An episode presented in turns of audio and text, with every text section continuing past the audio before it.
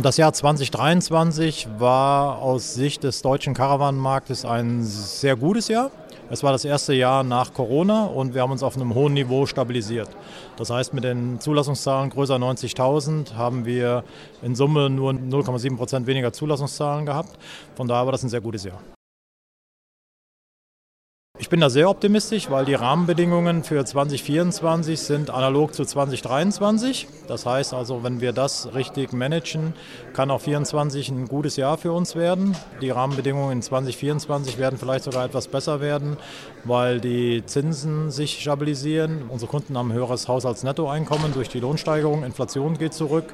Es ist eine Verfügbarkeit von Fahrzeugen gegeben, sodass dieser Kaufprozess heute deutlich schneller umgesetzt werden kann, als es noch in 2023 war. Von daher sind wir schon optimistisch, dass auch 2024 ein gutes Jahr wird.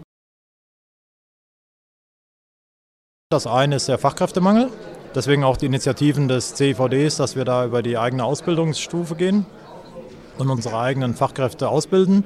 Die zweite große Herausforderung, die wir haben, ist leider wieder die Lieferkettenproblematik. Das hat mit geopolitischen Rahmenbedingungen zu tun.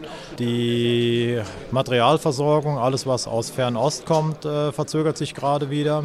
Und das ist schon ein Problem, was wir zurzeit wieder haben, dass es dadurch zu Lieferverzügen kommt. Und das prominenteste Beispiel, was wir gerade in dem Zusammenhang sehen, ist Tesla in Grünheide.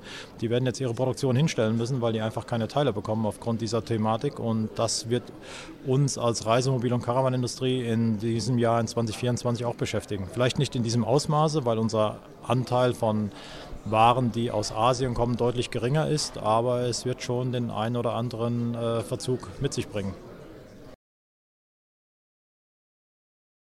Der Urlaub fängt an, wenn man losfährt. Man hat alles dabei, man kann es ganz individuell gestalten. Ist Entspannung. Wir sind seit 20 Jahren mit dem Campingbus unterwegs. Es ist einfach toll, flexibel zu sein. Wir genießen es dann auch an Plätze zu kommen, wo andere nicht hinkommen, wo wir dort auch übernachten können. Das ist einzigartig. Ich habe immer meine Decke dabei, mein Kissen. Es ist einfach ein kleines Zuhause. Sie können morgens das anziehen oder anlassen, was Sie wollen, müssen nicht zu bestimmten Zeiten zum Essen gehen und Sie können sich selbst Ihren Tag gestalten, wie Sie möchten. Für mich ist die Flexibilität das Wichtige daran, dass ich dahin fahren kann, wo es mir gefällt, da bleibe ich dann und wenn das Wetter nicht mittut oder der Platz doch nicht so toll ist, dann fahren wir einfach weiter. Freiheit pur. Einsteigen, losfahren, aussteigen, ankommen.